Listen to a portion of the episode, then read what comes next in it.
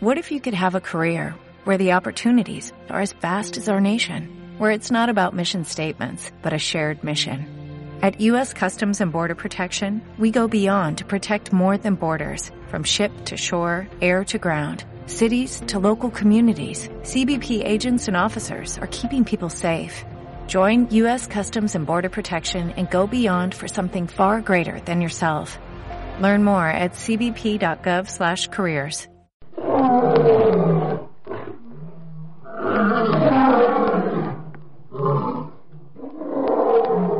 Comienza Ancagua África, un programa de Dani Serralta.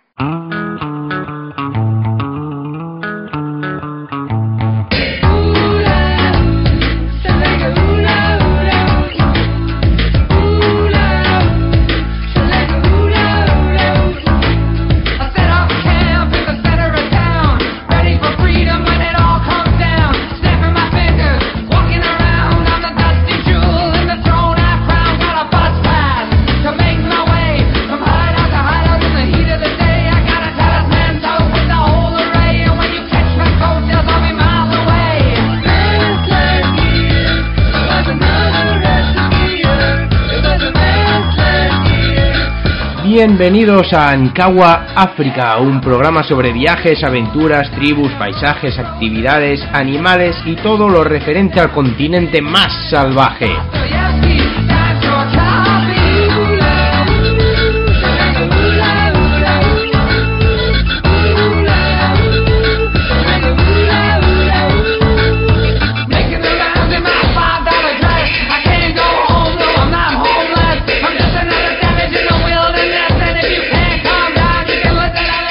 Desde Egipto hasta Sudáfrica y desde Zanzíbar a Cabo Verde viajaremos por todos los países para saber cómo, cuándo, dónde ir, qué ver y qué vivir.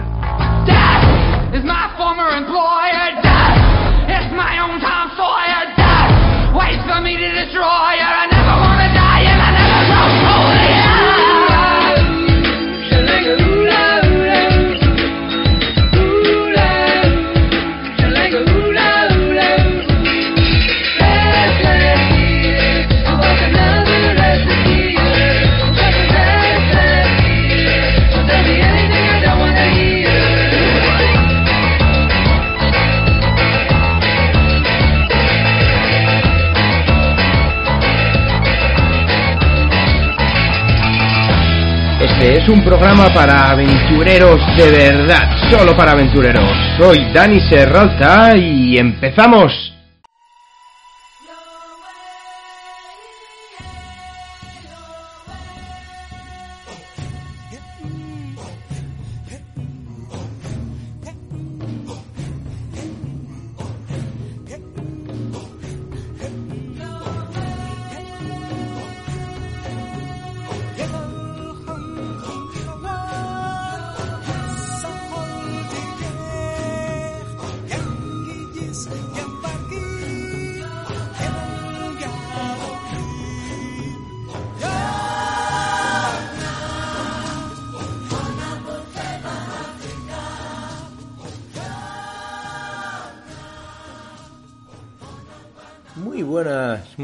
Y bienvenidos a un nuevo programa de Ankawa África, el programa más, más aventurero de, de la radio viajera. Estoy encantado de, de dirigirme a vosotros una, en una nueva semana, una semana más, en esta quinta temporada ya de, de mi programa, donde cuento todas mis tonterías, mis experiencias, eh, anécdotas, curiosidades, historia de, de África y, y bueno, todas las movidas que se me van ocurriendo, tened en cuenta que ya sabéis que este es un programa un poco improvisado, donde cada semana voy contando algunas cositas que se me van ocurriendo, que me apetece, de las que me apetece hablar. Son muchas temporadas ya, son muchísimos programas en los que os he hablado de, de todo. Intento que siempre sea desde el punto de vista turístico y, y basado, pues eso, ¿no? En viajes, safaris, pero, pero siempre hablo un poco de todo, incluso también de- del tema de actualidad.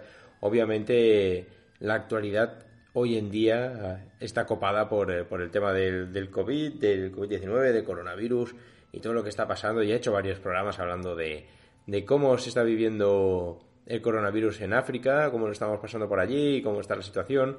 Pero no voy a dedicarle mucho, mucho tiempo más porque porque con actualizaciones, por si no siempre estaría hablando de lo mismo. Eh, espero que el programa de la semana pasada os, os gustara, en el que hablaba de, de las aventuras de, de, algunos. Siempre me gusta hablar de los exploradores, sabes que soy enamorado de los exploradores, pero eh, pues conocemos bien las historias de los, de los conocidos, ¿no? De los que han tenido, de los que han tenido éxito de alguna u otra manera, pero eh, desconocemos bastante sobre los que no han tenido éxito o los que han quedado ahí en la mitología, ¿no? En el, en el olvido, como, como Farini, del que os hablé la semana pasada, que, que se cree que descubrió, así lo contaba él, o narraba él, que se cree que descubrió una, una civilización perdida en medio del desierto del Kalahari, una ciudad que jamás se ha vuelto a encontrar a pesar de las, de las expediciones que ha habido con posterioridad, pero, pero ha quedado en esa mitología africana. Hay varias, hay, hay muchos eh, temas mitológicos, muchos mitos casi, mm, os diría, fantasiosos, ¿no? Incluso eh, sobre historias, a todos nos gusta soñar, ¿no? Entonces hay muchos exploradores que se han aprovechado de esto y, hay muchas historias en todo el continente africano. En los siguientes programas os puedo hablar también sobre, sobre las, míticas minas del rey Salomón o sobre el reino de Saba o, muchas otras historias eh, eh, mitológicas, os digo, sobre el continente africano. Espero que os gustara el programa de la semana pasada. Hoy quiero hacer referencia también a un, a un mito, un mito que sucedió en África, una historia sobre un tesoro, un tesoro perdido, el tesoro de los, de los alemanes cuando abandonaron eh, Namibia después de la final de la Primera Guerra Mundial. Pero os lo contaré al final del programa, porque si bien es verdad que existe esa historia sobre ese tesoro que todavía no se ha encontrado, pero que se sabe eh, por los escritos, por las historias que los alemanes dejaron abandonado en Namibia, en un lugar muy específico de Namibia, cuando, cuando se marcharon tras la, su derrota ¿no? en, la Primera Guerra Mundial, tras la Primera Guerra Mundial, eh, sí que estaría fuera de contexto si no os explico primero la, historia que hay, que hay detrás, porque los alemanes llegaron a Namibia o, pasaron tiempo en, en Namibia. Y es que está muy ligado la historia alemana, la historia de los alemanes, con el continente africano, especialmente por, su pasado colonial en, tanto en Tanzania como en la actual Namibia, en estos territorios que fueron colonia, colonia alemana. Entonces quisiera explicaros un poco también una parte muy importante de esa historia, que es el, genocidio que se produjo en, en, el, territorio africano, en Namibia, en la actual Namibia, por parte de los, de los alemanes. Todo es una historia un poco complicada. Quiero haceros un pequeño resumen, desde luego explicando sobre qué es lo que sucedió allí y así aprenderéis un poco sobre la historia de Namibia a través de, su pasado colonial, trágico y sobre todo el que sufrieron las, las tribus que allí vivían, que siguen viviendo de hecho en estos territorios que conocemos como, como Namibia. Enseguida os cuento más sobre todo lo sucedido a principios del siglo XX en Namibia durante el colonialismo alemán.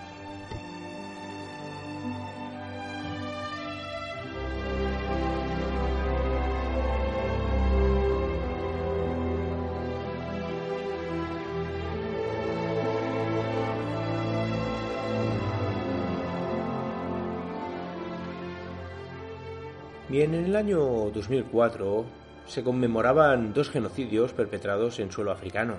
Diez años de, la, genocidio étnico, esta limpieza étnica, Tutsi en Ruanda por parte de la mayoría Hutu, y cien años de las masacres de dos tribus namibias, los Herero, también llamados Obajereros, y los Namas.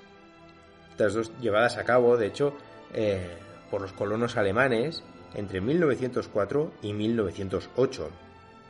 Y entonces Namibia tenía el nombre de África del Suroeste, y junto con Togo, Camerún y la parte continental de Tanzania, eran la porción del pastel africano que correspondían al Segundo Reich, gobernado por el Kaiser Guillermo II, tras la conocida Conferencia de Berlín de 1884.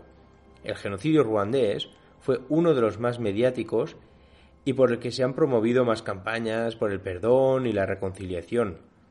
Por el contrario, el de los hereros y los namas es una de las matanzas más olvidadas de la historia, justificada por el trasfondo colonial y el paso del tiempo, pero desde el centenario los descendientes de los afectados reclaman justicia incluso hoy en día para ambas comunidades. Ah.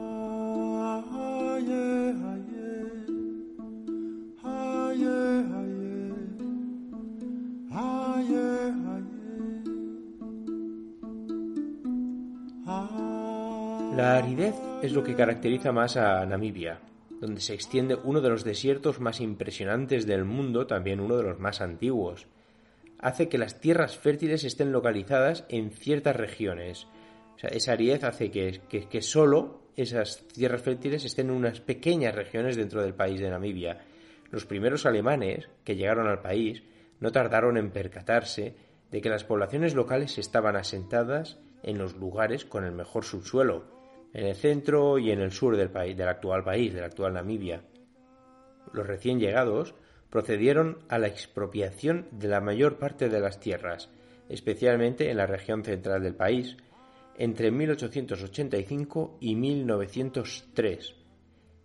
Este expolio no sentó bien a las comunidades locales, obviamente, que terminaron sublevándose en contra de los colonos a sabiendas de que era una batalla perdida. La rebelión de los hereros, ganaderos tradicionales, en 1903 acabó con la vida de cerca de 200 civiles germanos. A su cruzada se unieron también los namas, quienes veían peligrar sus tierras sureñas tras el desembarco del hombre blanco.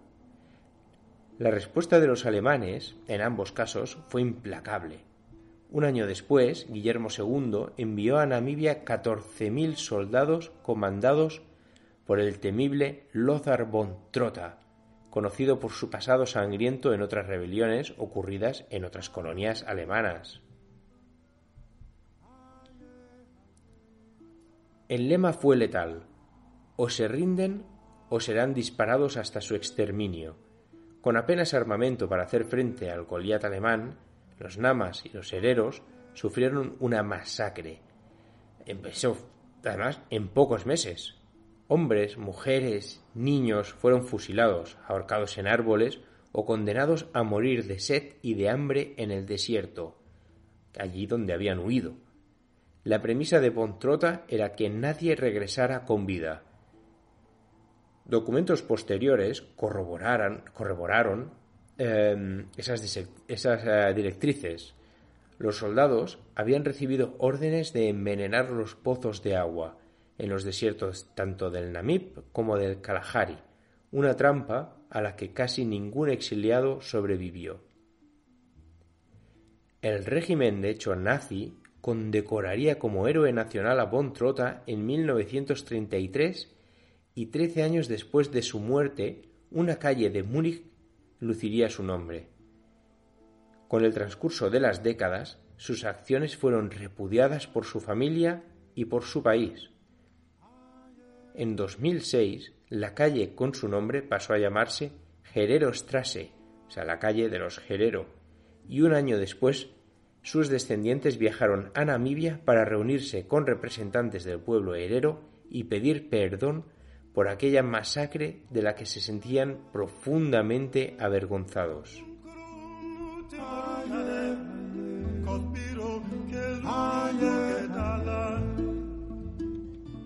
Los historiadores calculan que antes de ese episodio la población herero oscilaba entre 80.000 y 100.000 personas. Cuatro años después eran tan solo unas 15.000, lo que supone que el 85% fueron exterminados. En el caso de los namas, cuya población rondaba los 20.000 miembros, la mitad perdió la vida, el 50% y la mayoría de los supervivientes fueron enviados a campos de concentración.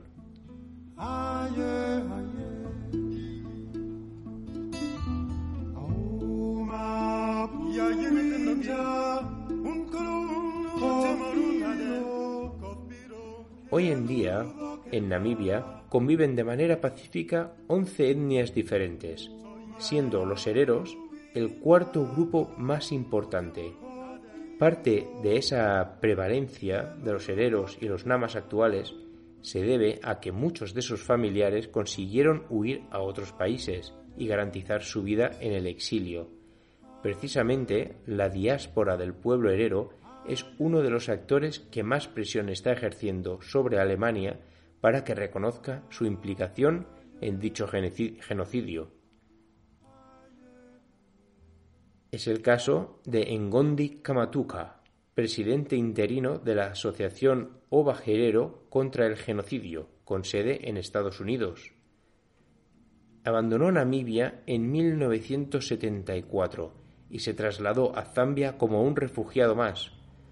Posteriormente emigró a Estados Unidos para cursar sus estudios universitarios. Ahora, en la actualidad, es profesor en la Universidad de Kansas, donde reside desde hace 40 años. Su tarjeta de presentación es una lección de historia. Tengo sangre alemana en mis venas, dice, mostrando una fotografía de su abuela paterna a través de una videollamada. Ella, como muchas otras mujeres, fue víctima de abusos sexuales. Kamatuka remarca que el lugar en el que vivían los hereros y los namas marcó su propia sentencia de muerte. Los hereros se encontraban en las mejores áreas para cultivar y tenían mejor acceso desde el puerto de Walvis Bay. Por su parte, las tierras ocupadas por los namas en el sur eran una zona muy rica en diamantes y minerales. En su alegato, en sus escritos, en cualquier artículo de los que él ha escrito, añade que los alemanes no querían prescindir de Namibia como colonia, ya que eran conscientes de que les iba a reportar bastantes beneficios en el futuro. Desde hace muchos años, Kamatuka trabaja para recuperar la memoria histórica del genocidio que, casi acabó con su pueblo y así poder hacer justicia en nombre de quienes perdieron la vida. Kamatuka siempre dice, debemos a nuestros antepasados el luchar por ello y ser recordados. Hay hereros y namas exiliados en Sudáfrica que han perdido toda conexión con sus raíces y ya no hablan ni siquiera su lengua, Queremos que su legado continúe y se haga justicia.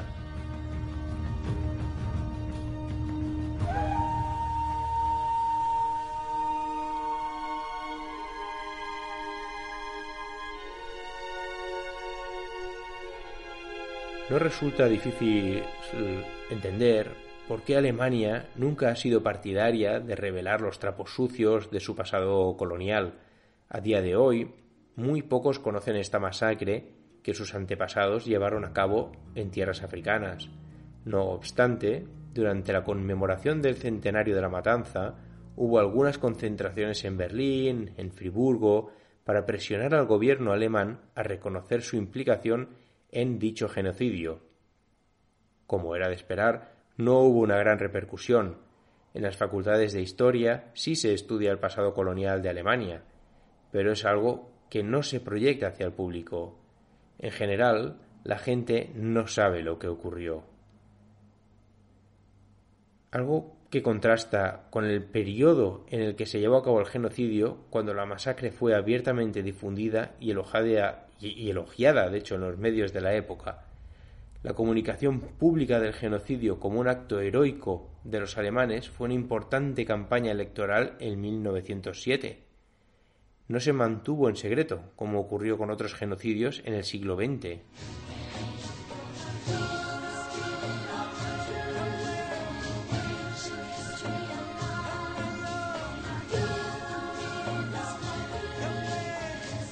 De hecho, los representantes de los Herero y los Nama también han criticado el escaso reconocimiento del gobierno namibio hacia este suceso. En el país no hay ninguna estatua o monumento que recuerde a las víctimas del genocidio. Tan solo en el Museo de Historia de la capital, Windhoek, se puede conocer la lucha del pueblo namibio a lo largo de su historia de ocupación. Lo más estremecedor de las matanzas es que los alemanes obligaron a mujeres eh, supervivientes a limpiar cráneos de cadáveres que posteriormente fueron enviados a Alemania para ser estudiados durante la época del furor por demostrar la supremacía de la raza aria. Tras años reclamando la vuelta de esos restos, en septiembre de 2011 Alemania devolvía a Namibia una veintena de ellos que estaban en manos de los descendientes de los colonos y en universidades germanas. Los estudios y la brutalidad con la que fue tratada la población de esas dos comunidades supone que muchos historiadores y el propio Kamatuka vean claro que el germen del holocausto nazi nació en los campos de concentración de Swakopmund, una ciudad colonial en la costa de Namibia, una convicción que no es unánime, unánimemente compartida entre la intelectualidad de hoy en día. Aunque se puede tratar una línea de causalidad entre ambos episodios, se puede trazar entre eh, esa línea entre ambos episodios, de hecho, el, el hecho de que el entonces gobernador de Namibia, Henry Göring, fuera el padre de la mano derecha de Adolf Hitler, Hermann Göring, es un dato a resaltar. Las conversaciones oficiales entre Alemania y Namibia empezaron en 2006. Ese año, una resolución en el país africano especificaba que el gobierno namibio sería el intermediario para cualquier negociación entre Alemania y los Herero para buscar una solución que contentase a ambas partes.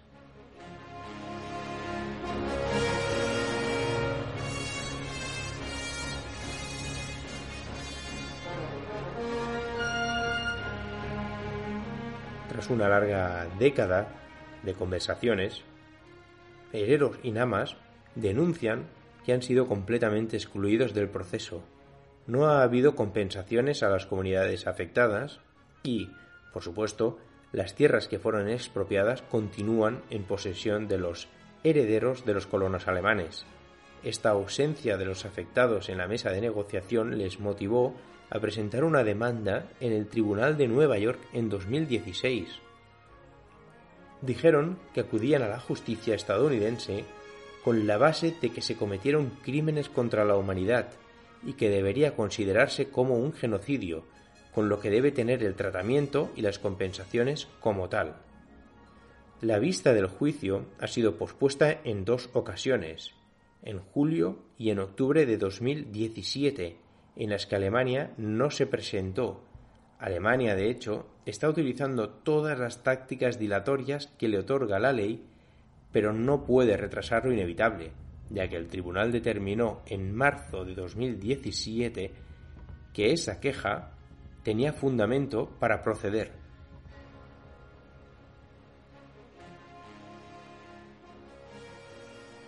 Una nueva fecha se ha previsto y se ha fijado para el 25, se fijó de hecho para el 25 de enero de 2018.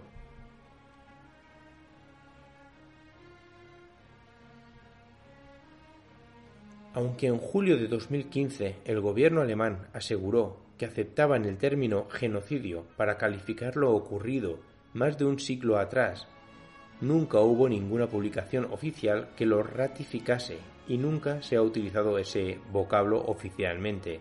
El término genocidio implica que ha habido un pensamiento previo para llevar a cabo una matanza con el objetivo de eliminar a un grupo, ya sea por cuestiones étnicas, políticas o religiosas. Esto es lo que pasó en Namibia. El genocidio no sucedió en un día, sino que fue planeado y llevado a cabo bajo las órdenes del Kaiser, por su parte, Koesler añade que si al, mm, es un estudioso alemán de la Universidad Alemana, una famosa universidad alemana, añade que si Alemania se disculpa por el genocidio, no pueden únicamente contentarse con lo que con que las disculpas sean aceptadas, sino que tienen que dar algún tipo de compensación oficial. Y aquí es donde no se alcanzaba el consenso. Los herederos estaban dispuestos a negociar a dialogar sobre qué tipo de compensación sería la más adecuada, mientras que Alemania siempre ha sostenido que no tenía por qué dar más fondos, puesto que Namibia es el principal receptor de ayuda humanitaria de Alemania.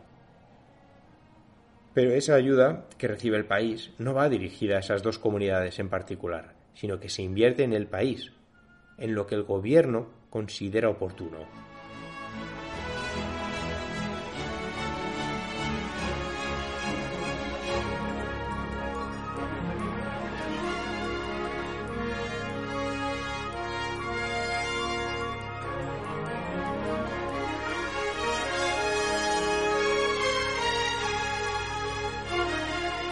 Bien, en resumen, em, sí, sin duda este podría ser uno de los puntos más negros, más negros de la historia de Alemania, si no el más negro si hablamos en cuestión de eh, pasado colonial. Eh, todos conocemos la historia de los nazis en cuanto a Alemania, pero eh, y de la Segunda Guerra Mundial, pero en pasado colonial, sin duda el punto más negro sería esta, este momento histórico en Namibia. Creo que ofrece pocas, pocas dudas, ¿no? Las matanzas y masacres cometidas sobre la población herero y nama, como os he estado contando, entre los años 1904 y 1908, dejaron alrededor de 100.000, aunque algunas fuentes cifran en 250.000 víctimas, personas que fueron asesinadas en uno de los episodios eh, que los historiadores califican como el primer genocidio del siglo XX. El gobierno actual eh, alemán, o sea, en la actualidad, ha reconocido las masacres de algunos políticos a título individual, han pedido perdón y se han referido a las matanzas como genocidio. Pero el Estado en sí todavía no lo ha hecho. Como hemos comentado antes, es obviamente por las reparaciones económicas que se vería obligado a pagar eh, si realmente reconocen oficialmente que produjeron allí un, genocidio. Em, hecho, este año pasado ha llegado una disculpa oficial del gobierno namibio, eh, de, perdón, del gobierno alemán, una excusa, eh, una excusa oficial, gubernamental, hacia Namibia, prometiendo compensaciones que, como, como bien se sabe a través de la prensa, están llegando en forma de ayuda al desarrollo, cooperación al desarrollo, ayuda al país directa, como os he dicho antes, sin contar con los hereros y con los, la población de los Nama, ni con ninguna de sus asociaciones em, eh, organizadas realmente para, para, este tema, ¿no? O sea, por ejemplo, el Instituto de los Genocidios eh, Obajerero en Banderu y Nama, que existe, estas asociaciones no han sido invitadas a estas negociaciones, pero sí que es verdad que Alemania ha reconocido eh, estas atrocidades sin reconocer el genocidio y se ha comprometido con el gobierno de Namibia a compensarles económicamente. Algo es algo, pero desde luego no va a, no va a alegrar a nadie. Mm, no quiero entrar en ese debate, simplemente para poneros en situación eh, y para que, bueno, conozcáis un poco una de esas mayores atrocidades que se han cometido en África, eh, una de esas historias que te permiten conocer mejor la realidad de algunos países de por qué son como son, por qué son lo que son. En este caso, este primer genocidio del siglo XX producido por los alemanes en Namibia.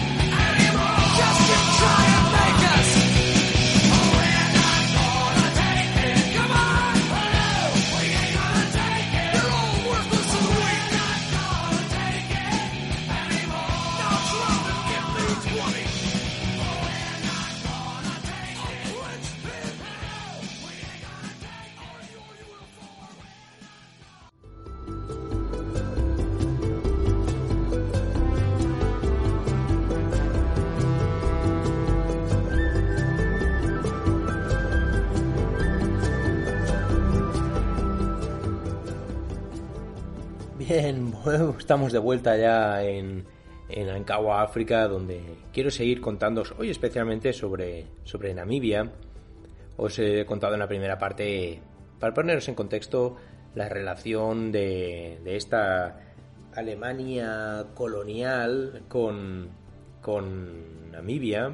Estamos hablando de principios del siglo XX, 1904, 1908, hasta final de la Primera, de la primera Guerra Mundial.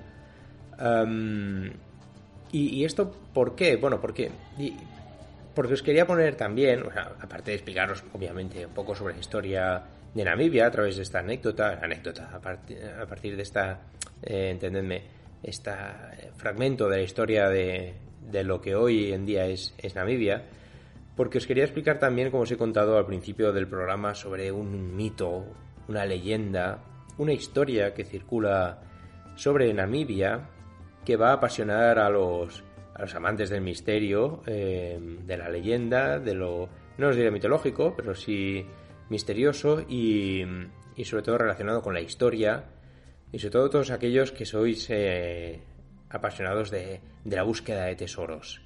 Aquello que, que, siempre soñamos con encontrar un tesoro, ¿verdad? Tesoros de los, lo asociamos con los piratas, ¿no? La X marca el lugar y los tesoros enterrados y todo esto. Pero a lo largo de la historia se han sucedido muchos, muchos tesoros, muchos mitos, muchas historias. Eh, y en Namibia da la casualidad de que tenemos una.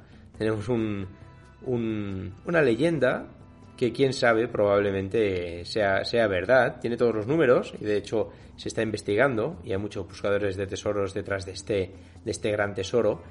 Pero es que estamos hablando de 6 millones de marcos alemanes en monedas de oro apuñados en aquella época, estamos hablando de, la Primera Guerra Mundial, en oro, 6 millones de marcos, ¿eh? que en la actualidad, siendo que son monedas antiguas, que siendo, siendo que son de aquella época y que es un tesoro, pues pueden valer no sé cuántos millones de euros, 100 millones de euros, no sé, incalculable, un tesoro de un valor incalculable que se encuentra escondido en Namibia hoy en día. Así que, buscadores de tesoros, si queréis eh, haceros millonarios y obtener fama internacional, no dejéis de escuchar la historia que os tengo que, que contar ahora mismo.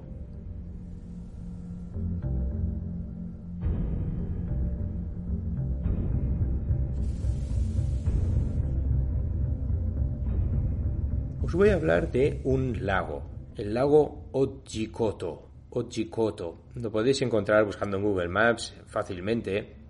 Es una zona muy bonita de Namibia, siempre me encanta porque, porque me pilla muy de paso, sobre todo cuando voy o vengo de, de Namibia o de Botswana por el, por el Caprivi, la franja del Caprivi en el norte de, Namibia.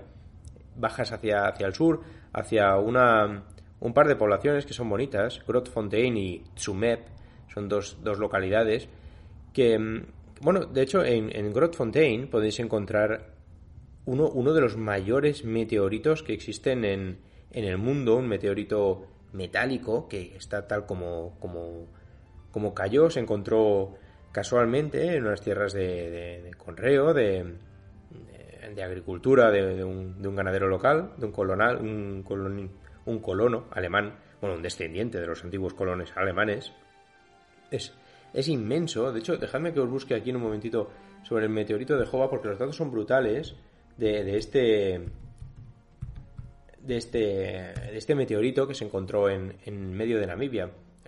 yo, flipé cuando lo vi, ¿eh? ya os lo digo. Además podéis llegar por carretera muy, muy fácilmente, hay que pagar una pequeña entrada, pero es el más grande y, pesado del mundo.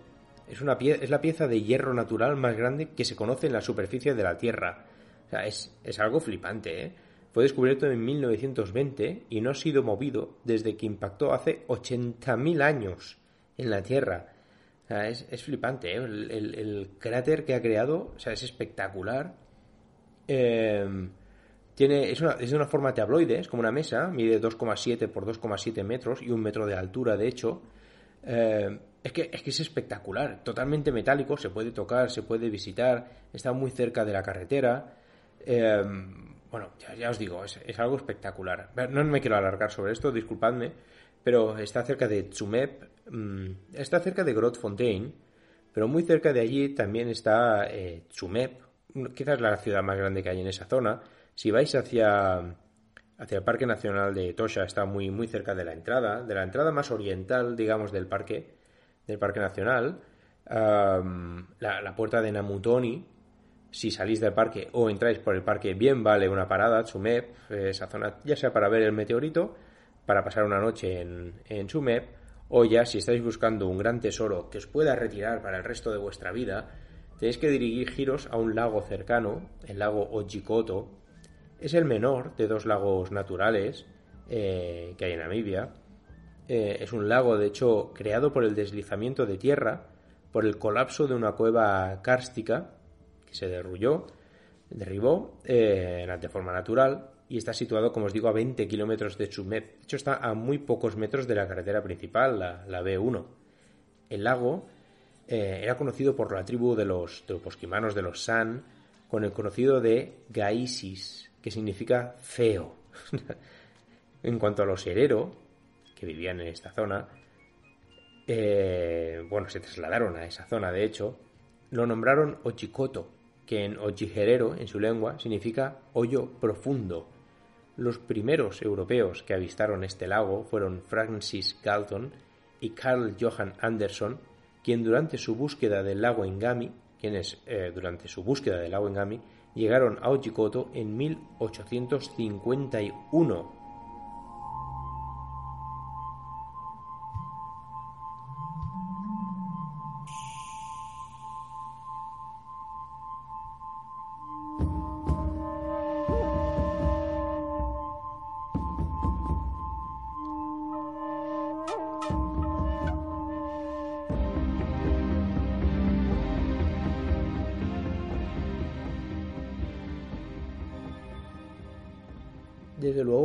sí mismo ya es un lago impresionante. Es un agujero en medio de la tierra, en medio de la sabana africana de Namibia. Puedes llegar, ya os digo, está muy cerca de la carretera, hay que pagar una pequeña entrada. Hay un mini, yo os diría un mini zoo, no, no os diría un zoo, pero una mini zona protegida donde puedes encontrar algunos cocodrilos, algunas, em, eh, avestruces, otros animales de, de Namibia, sin ser una zona protegida porque no es un parque nacional, pero se puede entrar pagando una pequeña entrada y entras hasta el, lago Chicoto. Es un agujero en la tierra, es un ojo en medio de la nada, en medio de un bosque, una zona boscosa, vaya, de sabana, de unos 100 metros de diámetro, más o menos, prácticamente circular por toda, en general circular se puede decir, em, de agua verde, un poco oscura, la verdad no se ve fondo. ¿Por qué? precisamente por esto, porque es muy, muy hondo. De hecho, se desconoce exactamente qué profundidad tiene. Se cree, eso sí, que puede llegar a más de 100 metros de profundidad, lo cual es, lo convierte en uno de los lagos más profundos de toda África.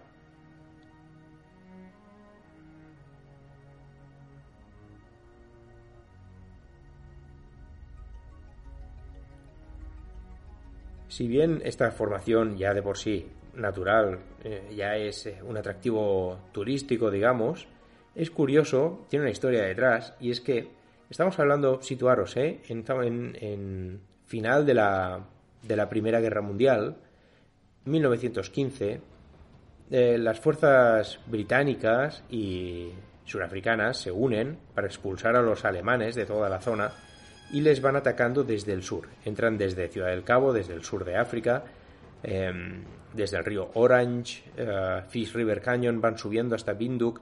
Las tropas alemanas van retrocediendo. Las tropas alemanas en aquella época, bueno, en aquella zona eran conocidas como las, y perdonad mi alemán, la verdad, la Schutztruppe, Schutztruppe. Eran las tropas de protección colonial que tenían los alemanes para, para proteger, ya os digo, las, las tierras de los colonos alemanes que estaban destacados en la zona, que habían ocupado la zona actual de Namibia. Esta Schutztruppe, en su retirada, cuando llegan a 1915, en junio de 1915, firman su rendición, se, rinden a las tropas británicas y surafricanas, pero en esa retirada, antes de firmar el tratado de rendición, lo que hacen es que no quieren que todo ese armamento que ellos tienen, todo ese eh, armamento alemán, cañones, explosivos, todo tipo de armamento, caiga en, manos de los surafricanos o de los británicos y así eh, poder, poder eh, hacerlos más poderosos todavía si cabía. Así que deciden lanzarlos al fondo de este gran lago. Era el único que había, era la única forma que se les ocurre a los alemanes de deshacerse de todo este material y empiezan a lanzar todo, todo su material bélico al fondo del lago. Desde luego ellos no sabían que este lago era tan, tan profundo. Em, sí que pesaba sobre este lago una, una maldición. Sí que decían que había todo aquel que nadaba en estas aguas no volvía a salir. Y lanzaron allí todo su material bélico. Qué mejor lugar. Cuando acabaron de lanzarlo todo, eso sí, también tenían una gran posesión que no se podían llevar, que desde luego los británicos y los surafricanos no les iban a permitir llevarse, que eran unas cajas una caja en especial de madera, está bien definido en los escritos, como que esos alemanes en su retirada llevaban una caja de madera eh, que contenía más de 6 millones de marcos, de marcos eh, en moneda de oro, en monedas de oro, que al no poder llevarse, la historia dice que el mito, la leyenda dice que lanzaron también a este lago junto a todo ese material bélico, hasta todas esas armas. Incluso especifica una de las zonas que es donde se cree que se lanzó esa caja con esos 6 millones de marcos alemanes, en oro, oro puro, oro extraído de Namibia. Una maravilla, ¿verdad? ¿Quién no sueña con encontrar un tesoro? Pues según esos escritos, según esas leyendas, según esas historias, ese oro sigue en el fondo de ese lago.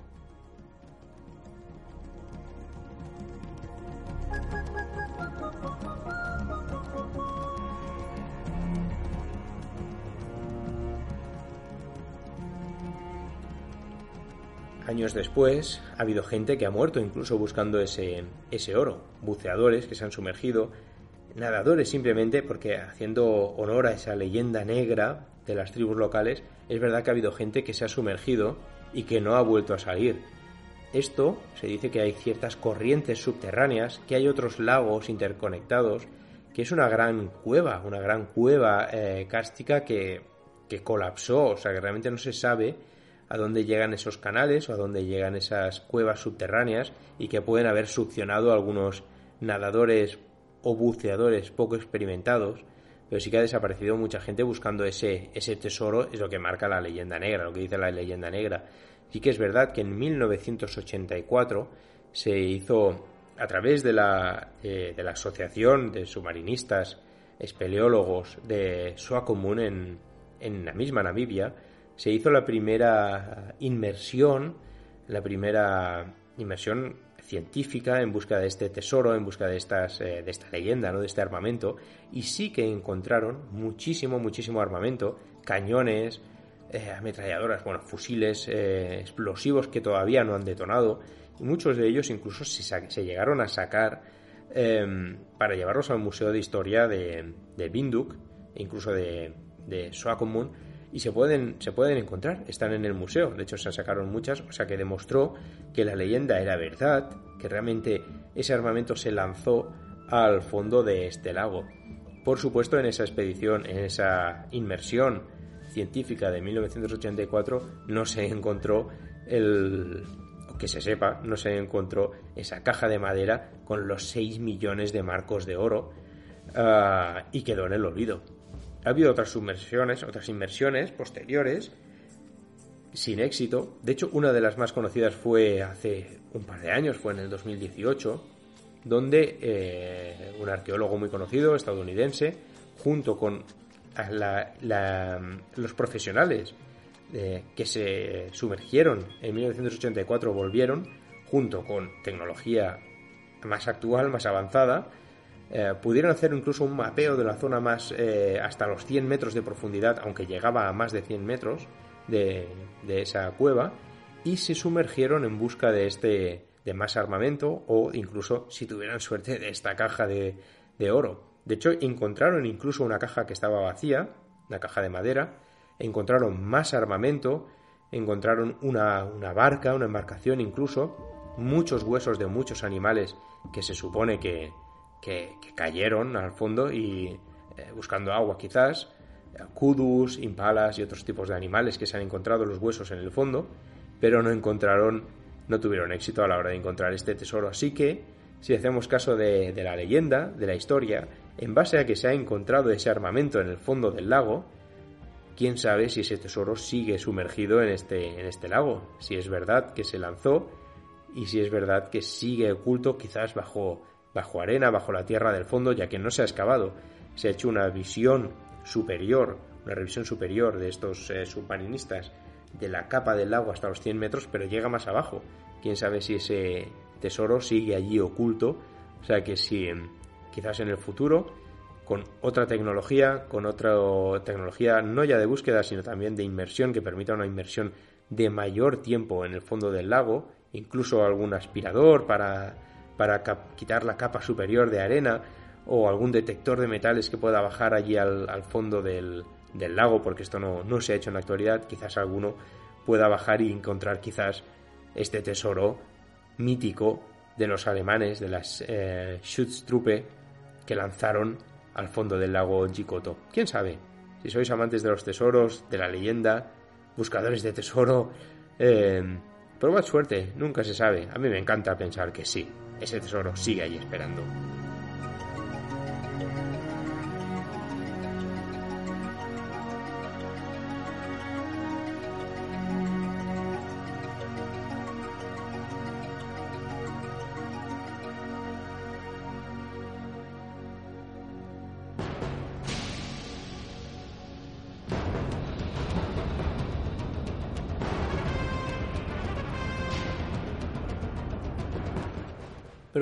Desde luego Namibia tiene, tiene muchos más tesoros que no hace falta jugarse la vida por encontrar.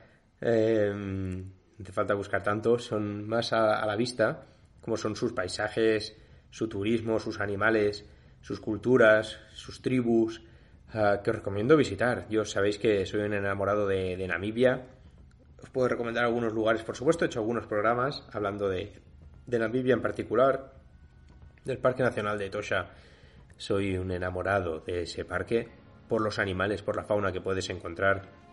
Pero no solo eso, Waterberg está bastante cerca, un altiplano donde hay un montón de animales ahí en la, altura, un bosque verde frondoso a la altura, una, protección natural para los animales, eh, que, es una joya, eh, realmente es una joya que tenéis que ir a ver porque está fuera de la ruta turística, pero que podéis encontrar y es maravilloso. Tiene tesoros como Spitzkope, como la costa de los esqueletos que, me tiene enamorado, como el desierto de Damara, como el bosque petrificado, como los petroglifos de Twiffelfontein, como Swakopmund en sí misma, que es una ciudad preciosa, eh, colonial alemana, como hemos hablado en este programa, pero olvidaos de ese colonial, colonialismo eh, brutal y genocidios y tal. En sí también dejó cosas bonitas, como, como la arquitectura de Swakopmund, una ciudad con una cultura, una vida además eh, apasionante, muy bonita en la costa.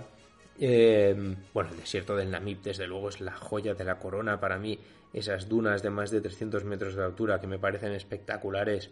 el sur del país, el, el, el Fish River Canyon, el Luderitz, la costa también, sobre todo para los amantes del surf, pero, pero ya el desierto del Kalahari, ir a ver, por favor, una de las cosas que tenéis que hacer en Namibia que me encanta es pasar una noche bajo las estrellas, el poder ver las constelaciones, el, cielo estrellado como no se puede ver en otro lugar que no sea Namibia. O sea, es, algo maravilloso. Pero ya os digo, sobre todo las, las tribus, eh, aprender sobre los Namas, sobre los Bosquemano, sobre todo sobre los Jimba, la tribu de los Jimba y su cultura milenaria, que podéis encontrar en gran parte del país, centro y norte del país, especialmente el norte del país.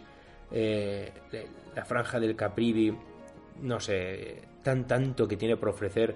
Yo, yo recuerdo que tengo países, obviamente, con mi, tengo, tengo viajes, tengo safaris organizados para, para Namibia, os puedo eh, organizar cualquier safari. Ya sabéis que con Ankawa Safari siempre cada año voy a hacer safaris a Namibia este año los tengo, a pesar del COVID, ya hemos cancelado, desde luego, como os he dicho en otros programas, junio, julio y agosto está prácticamente está todo cancelado porque eh, las condiciones nos obligan, es, así y, dependemos ya no solo de, España, sino de las políticas para prevenir el COVID de, Namibia.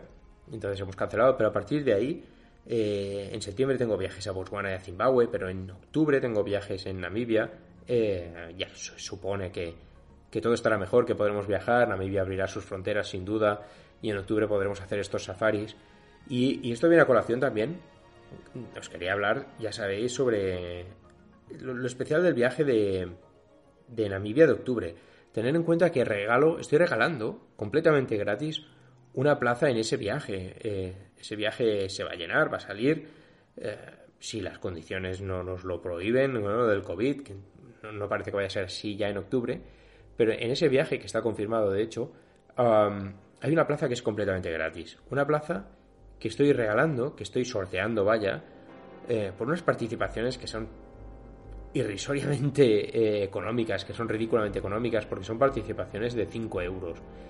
5 euros que puedes comprar mm, por PayPal, por, por transferencia bancaria, por como quieras. Esto lo tengo colgado en el Facebook de Ankawa Safari o de la Fundación Tribu Kifaru o en mi Facebook de Anis Serralta o en el de la ONG con la que colaboramos, eh, la ONG ¿Por qué no?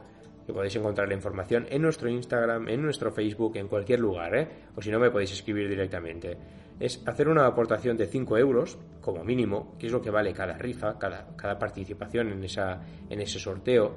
Podéis comprar más participaciones y tendréis más posibilidades de ganar este, este premio. Y por cada participación de 5 euros tendréis una participación en este sorteo. Es un sorteo que se hace ante notario, que se hará a mediados de agosto, más o menos, mediados finales de agosto, ante notario también la rifa ha sido certificado, el sorteo ante notario también, todas las participaciones están numeradas. Hacéis esa participación, nos enviáis una prueba del ingreso de 5 euros, 10 euros, lo que queráis participar, y os enviaremos una foto de vuestras participaciones, están numeradas y son únicamente vuestras.